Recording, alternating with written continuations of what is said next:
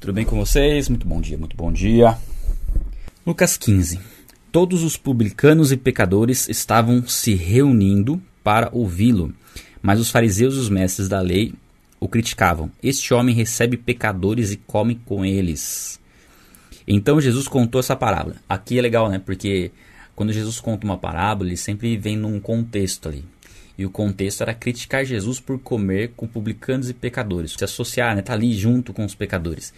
A Bíblia nos diz que nós não devemos nos assentar na roda dos escarnecedores, e de fato, nosso, nosso convívio é, somente com pessoas que não creem no Evangelho, a tendência é que a gente também comece a ter esse tipo de comportamento e essa forma de enxergar o mundo. Mas aqui o propósito de Jesus não era se amoldar ao comportamento dos publicanos e pecadores, muito pelo contrário, era ser luz no meio deles. E sim, ele estava convicto do seu chamado e tinha condições de ser luz no meio dos publicanos e pecadores. E é isso que Deus quer buscar transformar em nós, para nos capacitar a ser luz e não sermos ofuscados pelas trevas. Então a gente tem que ter só esse discernimento. Se o nosso convívio está muito né, intenso com pessoas que não creem em Deus e nós estamos, na verdade, sendo ofuscados, né, ou se realmente nós estamos fazendo a diferença nesse ambiente. Só faz sentido você estar próximo com um convívio social com pessoas não cristãs, se você estiver sendo luz, né? se você estiver influenciando essas pessoas a conhecer a verdade, a conhecerem mais a Deus. Se você percebe que o ambiente está te influenciando, talvez seja o momento de se afastar um pouco, se fortalecer em Deus, para aí sim fazer a diferença. Então Jesus contou essa parábola. Qual de vocês, possuindo cem ovelhas e perdendo uma, não deixa as noventa e nove no campo e vai atrás da ovelha perdida até encontrá-la? E quando a encontra, coloca-a alegremente nos ombros e vai para casa. Ao chegar, reúne seus amigos e vizinhos e diz: Alegrem-se comigo, pois encontrei minha ovelha perdida. Eu lhes digo que, da mesma forma, haverá mais alegria no céu por um pecador que se arrepende do que por 99 justos que não precisam arrepender-se. O gostoso dessa parábola é que ela é simples, né? Ela é bem simples e mostra o amor de Deus por uma vida em específica, pela sua vida. Esse é o ponto. Não importa quantas pessoas existam no mundo, Deus está preocupado em trazer a salvação para você. E aqui, se a gente usa no contexto da ovelha, a ovelha ela é um pouco dislexa assim, né? eu não sei porque eu nunca fui pastor de ovelha, né? Só que eu e também nunca vi ovelhas assim. Eu já vi, não, na verdade eu vi ovelhas, mas não sei se elas não percebi elas serem bobinhas assim, né? Ela acaba se distraindo e se perde. Então percebam que é, ela é influenciada pelo ambiente que ela está, pelo aquilo que ela está vendo, e ela não tem condição de encontrar o caminho por conta própria. Então aqui a, Deus está mostrando a sua misericórdia por aquele que não consegue enxergar os próprios pecados, né? Por aquele que muitas vezes quer buscar a Deus, assim, tem um certo temor a Deus, um, mas ele ainda não, não entendeu o Evangelho, não entendeu a verdade da, bíblica. E o pecado realmente traz essa cegueira. Né? E aqui é o Espírito Santo, né? O Espírito Santo que tem essa, essa função de nos buscar, né? Que é nos convencer do pecado, nos mostrar a justiça de Deus, né? nos mostrar que existe um perigo, né? que é o juízo sobre, sobre o pecado. Então é um pouco o papel do Espírito Santo aqui como um, pastor que vai buscar essa ovelha, né? É Deus nos buscando, é Deus nos incomodando o pecado e nos revelando a Jesus Cristo. E aqui essa questão de ah, então esses 99 não importavam para Deus? Muito pelo contrário. Essas 99 ovelhas aqui estavam em segurança já estavam em segurança, já estavam em comunhão com o pastor, já estavam em comunhão com Deus. Mas aquele que não estava em comunhão estava perdido. E foi esse que Jesus veio resgatar. Jesus veio resgatar os perdidos. Por isso que Jesus curava os enfermos, auxiliava os pobres, porque o propósito foi resgatar aquele que estava perdido. E o propósito de Deus era resgatar também os fariseus e mestres das leis, da lei, porque eles também estão perdidos. Porém, a hipocrisia deles fazia com que eles não enxergassem essa oportunidade, não se enxergassem como perdidos. Na verdade, eles se enxergavam como salvos e na doutrina que eles tinham, não tinha lugar para pecador se arrepender. Se alguém quisesse seguir o que eles ensinavam, o fardo que era colocado sobre a vida deles era muito maior. E isso acontece muitas vezes em igrejas, não igrejas cristãs, seitas, né, vamos dizer assim, onde a pessoa que, que quer buscar Deus, na verdade, é colocado um fardo muito maior sobre a vida dela que ela não consegue cumprir aquilo. E isso causa só, na verdade, uma sensação de culpa e não uma sensação de pertencimento, de resgate né, por um Deus amoroso. E mostra muito do caráter de Deus, né? do caráter amoroso de Deus, de querer nos mostrar a verdade, de querer com que a gente caminhe com Ele. Esse é um atributo de Deus. Deus é amor, Deus é bom. Deus nos alerta sobre a existência do inferno por amor. Porque Deus sabe que quem não está nele não tem como esperar nada diferente do inferno na eternidade. Porque é a ausência da comunhão com Deus. É a ausência de Deus. Então por isso que Deus nos alerta da necessidade de nos reconciliarmos com Ele. Essa ovelha aqui com certeza ela seria morta por um lobo ou algo do tipo se ela não não voltasse, né? não estivesse aos cuidados do pastor. Então aqui mostra um caso de uma ovelha de uma pessoa, de uma pessoa que não tem a Deus, que está perdida, que não sabe como encontrar a Deus e nós temos o papel de resgatar essas pessoas, sermos usados por Deus para resgatar essas pessoas. Um dos propósitos da gente ter essa leitura bíblica aqui é exatamente esse. Talvez uma pessoa começou hoje a acompanhar a leitura bíblica, estava perdida e aqui ela vê como Deus é misericordioso em mostrar o caminho da verdade a ela, para que ela seja restaurada né, na comunhão, que ela seja, a partir desse momento, se torne filha. E a gente também dá para entender essa parábola num contexto já de uma pessoa salva. A gente até consegue, tá? Eu não gosto muito de forçar algumas coisas nas parábolas, mas assim, e também não, não seria forçar mesmo, porque aqui seria aquela pessoa que até nós podemos usar como exemplo, aquela pessoa que até começou a ir na igreja, mas não entendeu muito bem e acabou se afastando. E ela não se afastou por rebeldia, ela não se afastou por, por não concordar, se afastou porque ela não, compreendeu, não, não, não entendeu muito bem ainda o papel dela no reino, o amor de Deus por ela. E cabe a nós ir atrás dessas pessoas. Né? Então, se você tem alguém que você conhece da igreja, que estava frequentando, mas acabou se afastando, principalmente nesse tempo de pandemia, né? acabou ficando um pouco ausente. Algumas pessoas vai haver necessidade de a gente ir atrás delas, que é o caso das ovelhas aqui, né? De uma ovelha que não sabe, está meio perdida. Então, ela está precisando de uma ligação, ela está precisando de um contato. Então, esse é um caso. Aí vamos seguir a outra parábola que ele conta aqui. Ou qual é a mulher que possuindo 10 dracmas e perdendo uma delas, não acende uma candeia, varre a casa e procura atentamente até encontrá-la.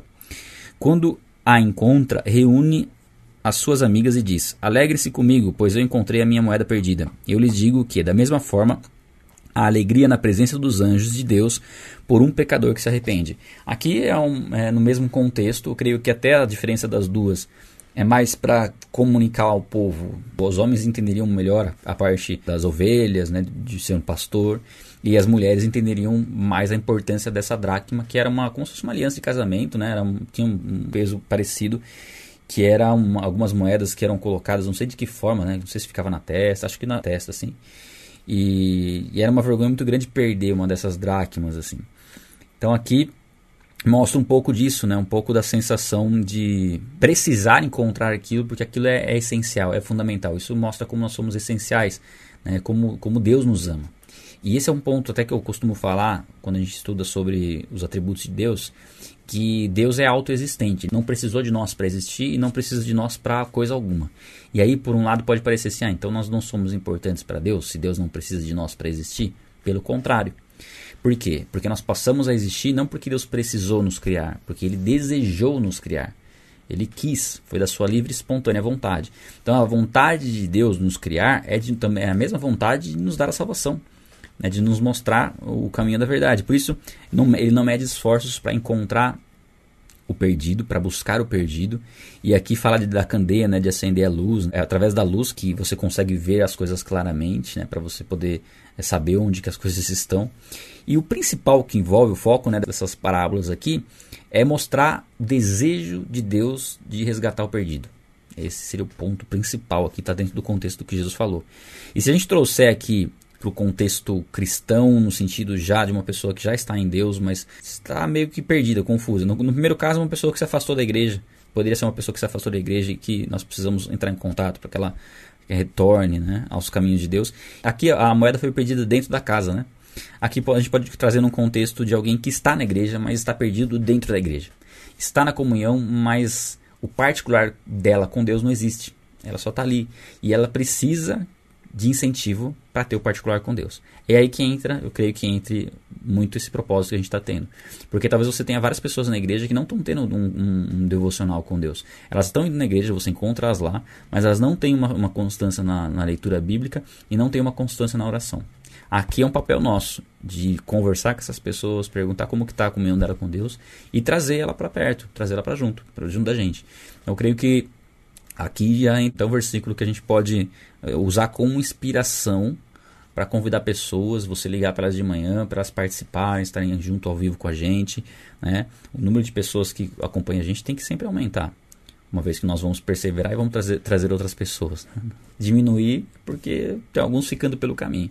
Então é legal que vocês possam ter o contato entre vocês também, né? A gente tem os, os comentários em todas as redes sociais, então não deixe de comentar. Acabou a transmissão, vai lá, faz o seu comentário, fala o que Deus ministrou seu coração, isso aí edifica outras pessoas. Então você tem o YouTube para comentar, você tem o Facebook para comentar, você tem o Instagram, você tem o Telegram, só o Clubhouse que não dá para comentar, né? O Clubhouse é, é de áudio.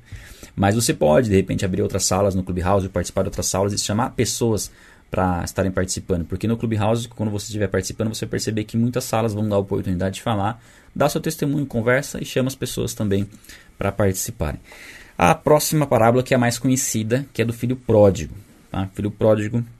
Jesus continuou: Um homem tinha. E assim, né, esse filho pródigo talvez nem fosse o melhor título para a parábola, porque o foco aqui principal é mostrar o coração de Deus, né? O Pai é o, é o principal aqui nessa parábola. Vamos lá.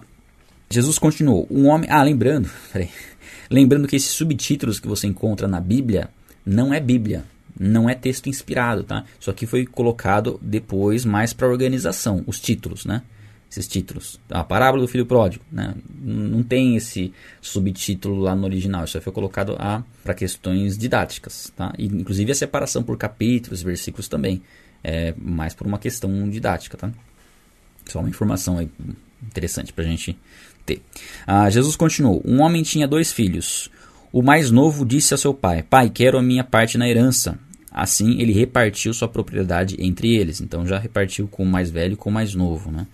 Não muito tempo depois, né, o filho mais novo reuniu tudo o que tinha e foi para uma região distante e lá desperdiçou os seus bens vivendo irresponsavelmente. Aqui mostra que esse filho ele não se alegrava de estar na presença do pai, ele queria independência. Ele queria ser independente do pai. Pegou o que ele tinha, o direito ali, né? apesar de não ser uma postura louvável, exigir a herança antes da morte do pai, era meio que querer desejar a morte do pai, né? indiretamente desejar a morte do pai.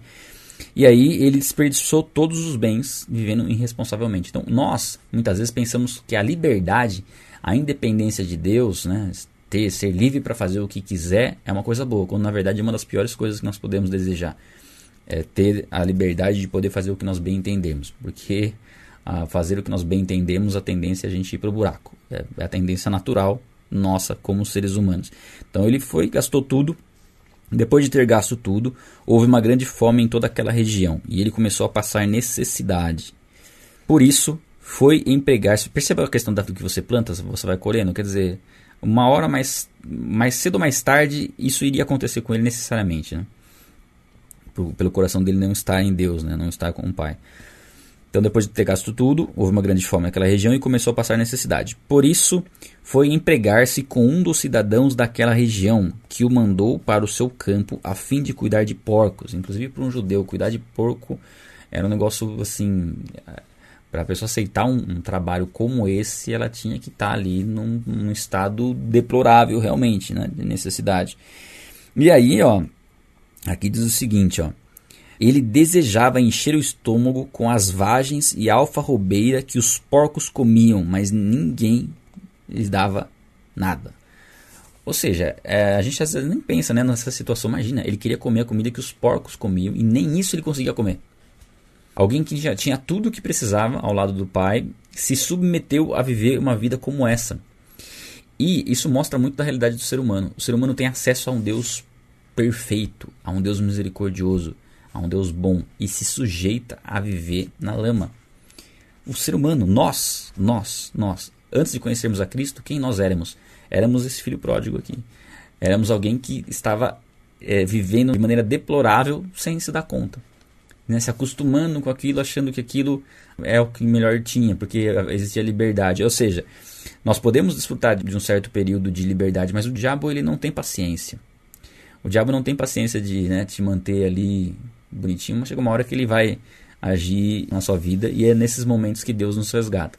Ele teve que chegar num ponto aqui que, assim, para cair a ficha dele.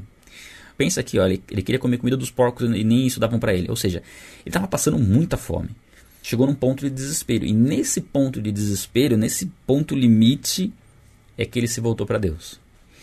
Muitas vezes precisa acontecer isso nas nossas vidas para a gente se voltar a Deus. A gente precisa chegar num ponto limite ali, quando não tem mais para onde ir. Eu cheguei nesse ponto limite antes de me converter. Eu estava num momento de muita angústia e eu lembro que eu tava, como eu clamei para Deus num, num, momento, porque só Deus podia me ajudar naquele momento. E aquele momento eu clamei a Deus. E logo após eu, aquele momento, parece que eu, as coisas começaram a ficar mais claras. Parece que eu cheguei no fundo do poço ali da angústia emocional. E ali, a partir daquele momento que eu clamei a Deus, as coisas começaram a ficar mais claras. Então é isso que nós devemos compreender. Se nós não buscarmos a Deus, Deus vai permitir que situações venham a acontecer nas nossas vidas pela sua misericórdia, para que a gente caia em si e entenda que nós estamos perdendo tempo longe de Deus. Não, não tem como. Pode parecer que nós estamos independentes, fazendo, fazendo o que a gente quer, mas a gente se torna escravo né, dos prazeres. E aí no, no 17 ele fala assim, ó, caindo em si, né? Olha só, caindo em si, ou seja, ele estava fora de si, cego pelo pecado. Ele disse: Quantos empregados do meu pai têm comida de sobra e eu aqui morrendo de fome? Eu me porei a caminho e voltarei para meu pai e lhe direi: Pai, pequei contra o céu e contra ti. Não sou mais digno de ser chamado teu filho. Trata-me como um de seus empregados. Olha só. Ele caiu em si, ele entendeu o que ele precisava fazer. Primeiro, ele entendeu quem era o pai dele. Ele entendeu quanto ele carecia do pai dele e o quanto o lugar que ele estava não fazia sentido sem o pai. Querer fazer as coisas por conta própria não iria funcionar, estava morrendo de fome. Quando ele cai em si, ele, ele toma uma decisão. Ele decide firmemente fazer algo. Ele fala assim: Não, eu vou lá, eu vou falar assim: Pai, pequei contra o céu e contra ti, não sou mais digno de ser chamado teu filho, trata-me como um dos seus empregados. Ou seja, não queria mais nenhum privilégio, ele queria ser tratado como o pai dele desejasse. Mas o principal, o que, que ele decide? Ele fala: Não, vou falar isso, isso e isso. E aí, na sequência, no 20, ó, a seguir, levantou-se e foi para o seu pai. Ou seja, a fé, ela é, é essa ação é não somente você ficar pensando que vai fazer as coisas, ah, eu vou começar a fazer, eu vou, eu vou melhorar, ah, isso aqui eu vou resolver, ah, eu vou começar a fazer a leitura bíblica aí e tal, mas você não acorda de manhã. Você entendeu? Não, amanhã eu começo e não, não acorda de manhã. Ou seja, você decide, mas não é uma convicção. Você não tomou aquela decisão na mente e no coração. E aquilo não se transforma numa ação. Aqui, ele levantou-se e foi. Ó. Ainda estando longe, seu pai o viu e, cheio de compaixão, correu para seu filho e o abraçou e o beijou. E o filho disse: Pai, pequei contra o céu e contra ti. Não sou mais digno de ser chamado teu filho. Aqui, o pai dele até interrompeu ele, era o que ele estava falando, né, no final. Mas vocês percebam que ele falou exatamente aquilo que ele tinha decidido falar. Ou seja, não ficou só na mente, na cabeça dele. Ele pegou e falou: Não, eu vou lá, vou falar isso. E foi e falou. Quantas vezes a gente fica pensando, não vou lá, vou fazer isso, isso, isso, e aí chega hora não faz nada. E as coisas não acontecem, porque fica só na parte teórica. Né? Eu sei o que eu tenho que fazer, mas na verdade eu não faço. A fé é a ação, né? é você agir em relação àquilo que Deus ministrou ao seu coração.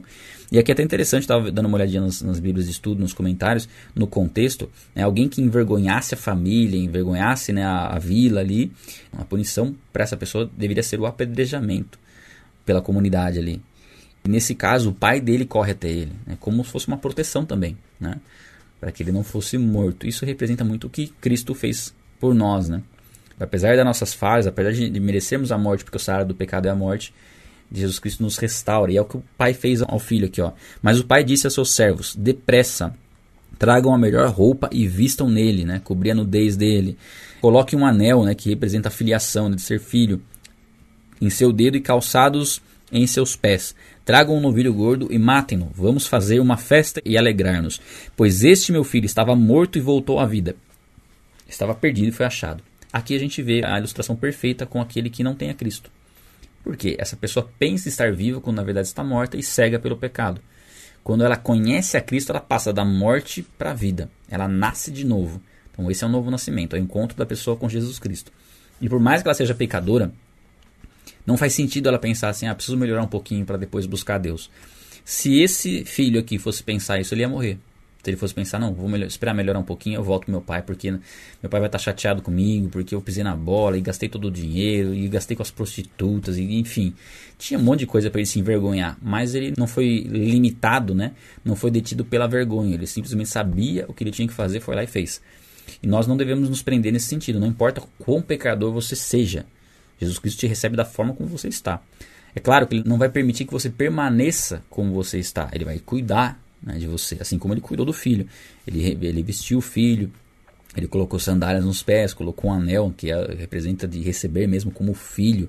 Ele não recebeu como um servo, ali que o filho estava até disposto a ser servo, mas ele falou: "Não, você é meu filho". E inclusive fez festa, né? Matou um novilho. Ele se alegrou na presença desse filho, porque ele estava morto. Ele voltou à vida, né? Estava perdido e foi achado. E começaram a festejar o seu regresso. E no 25. Enquanto isso, aí entra um outro ponto da parábola, trazendo o ponto de vista do filho mais velho, né? O filho mais velho estava no campo. Quando se aproximou da casa, ouviu a música e a dança. Então chamou um de seus servos e perguntou-lhe o que estava acontecendo. Você vê que já começa estranho já, né? Ele já nem vai conversar com o pai para perguntar o que está acontecendo, nem vai lá ver. Ele já chama um servo para perguntar o que está acontecendo lá. Quer dizer, parece que não tinha um relacionamento verdadeiro e íntimo né, com, com o pai. Este lhe respondeu: Seu irmão voltou e seu pai matou o novilho gordo porque recebeu de volta são e salvo. Então aqui até o servo dá uma declaração interessante, falar veio são e salvo. Demonstra uma, uma alegria do servo do filho ter voltado são e salvo. O filho mais velho encheu-se de ira e não quis entrar. Quer dizer, a reação totalmente oposta do que seria o natural de um irmão que ama o outro que estava perdido e foi achado, né? Mas ele ficou irado, né? Então seu pai saiu e insistiu com ele. Mais uma vez a gente vê a misericórdia do pai, mesmo o irmão estando irado, o pai vai lá insistir com ele para ele vir participar dessa alegria, né? Mas ele respondeu a seu pai: Olha, todos esses anos tenho trabalhado como um escravo a teu serviço. Olha a visão que o filho mais velho tinha do trabalho dele com o pai. Ele se via como um escravo, fazendo por obrigação. Ele já estava fazendo um favor pro pai dele, né, de auxiliar o pai dele no que precisava ser feito. E muitas pessoas nutrem um relacionamento com Deus dessa forma. Acham que devem ser recompensadas por aquilo que elas fazem por Deus. Né? Que Deus, se acontecer alguma coisa na vida delas de ruim, a culpa é de Deus, porque Deus, eu estou te servindo, por que, que isso está acontecendo comigo? É né? um posicionamento totalmente incoerente né? Com aquele que ama Deus. Ó, nunca desobedeci às suas ordens, mas tu nunca me deste nenhum cabrito para eu festejar com os meus amigos. Mas quando volta para casa, esse teu filho, né, ele até parece que nem considera mais como irmão, né, que esbanjou teus bens com as prostitutas, matas o novilho gordo para ele. E aqui é primeiro ponto. Provavelmente esse filho nunca pediu para que o pai fiz, fizesse alguma festa, alguma coisa para ele, né? Provavelmente. Disse o pai: Meu filho, você está sempre comigo, e tudo que eu tenho é seu. Mas nós tínhamos que celebrar a volta desse seu irmão e alegrar-nos, porque ele estava morto e voltou à vida, estava perdido e foi achado. Então o pai traz novamente essa reflexão. Aqui a parábola também não dá a conclusão da história, não mostra se o filho se arrependeu, o filho mais velho, e foi se alegrar com o irmão dele ou não. Não tem uma conclusão aqui, mas o ensinamento dessa parábola né, e dessa parte específica do filho mais velho mostra que muitas vezes aqueles que estão em Deus, no sentido de estão tendo uma vida religiosa, não veem com bons olhos pessoas que estavam mergulhadas no pecado se converterem. Entendem não ser justo.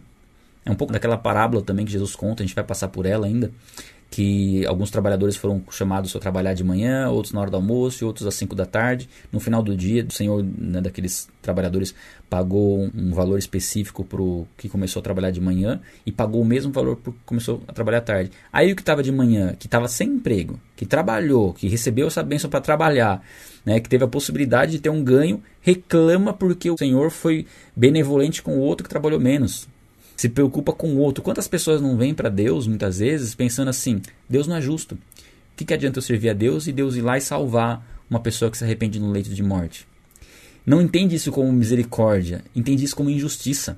Então essa visão é uma visão deturpada, porque a pessoa, na verdade, ela coloca a salvação dela comparando com o que Deus está fazendo na vida dos outros e julgando o coração das pessoas que estão se convertendo de ah, não se converteu de verdade.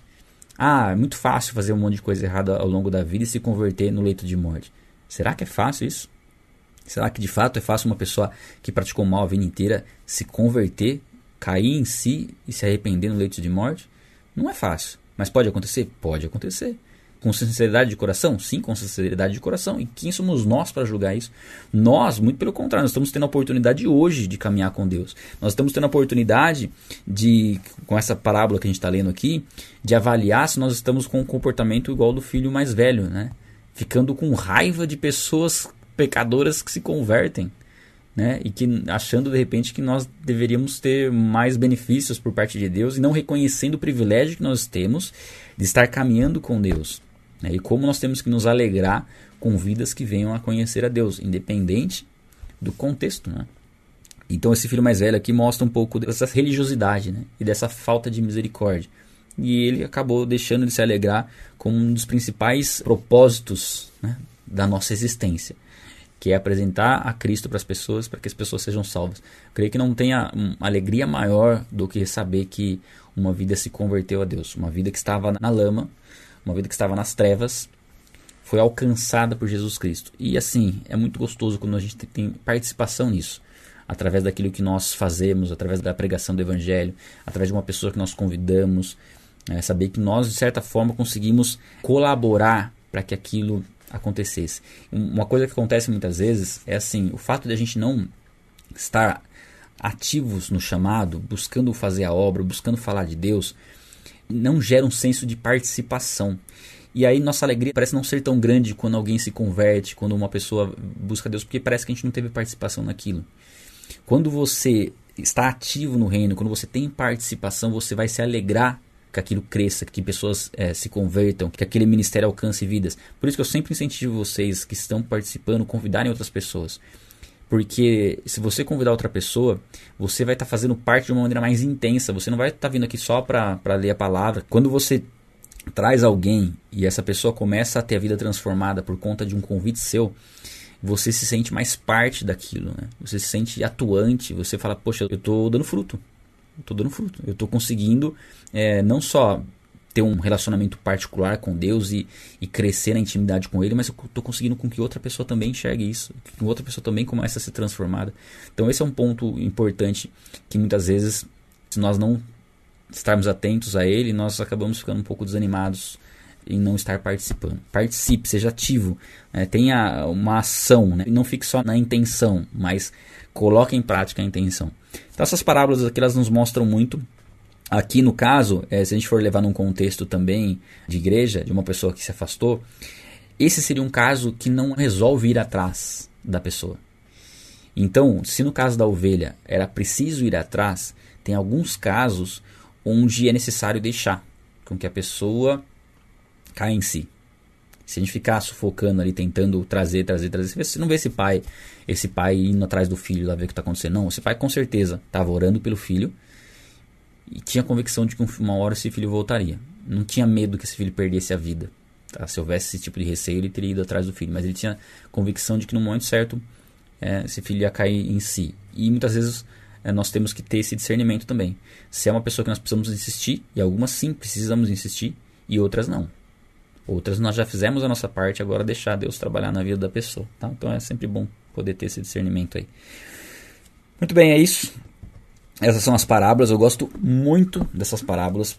A do filho pródigo é bem conhecida e cada vez que você lê ela, você consegue se ver um pouquinho nos dois filhos, né? Mas o principal aí é ver o amor do pai. Independente de um ou de outro, ele tá, está dando a oportunidade para os dois. E no contexto em que Jesus estava contando essa parábola, Jesus estava colocando claramente aqui o pecador como o filho pródigo e o filho mais velho como os fariseus e mestres da lei. E mostrando que a insistência do pai para o filho mais velho entrar e festejar era o que Jesus queria que os fariseus fizessem. Que eles tirassem aquela religiosidade e se convertessem. Alguns religiosos se converteram né, na, caminhada de Jesus, mas a grande maioria deles rejeitou a Cristo com inveja porque eles não faziam parte daquilo, né? aquilo que eu falei de fazer parte. Eles viam Jesus curando, mas era Jesus curando, eles se sentiam que como se Jesus fosse o inimigo deles, que na verdade eles queriam fazer o que Jesus estava fazendo, mas eles não entendiam que eles tinham que estar em Cristo para que isso acontecesse e que teriam que glorificar a Cristo e não a eles próprios. Eles queriam uma glória própria, por isso eles não se sentiam bem fazendo parte, né, daquilo que Jesus estava vivendo. Um ótimo dia para vocês e tamo junto, pessoal. Um abraço.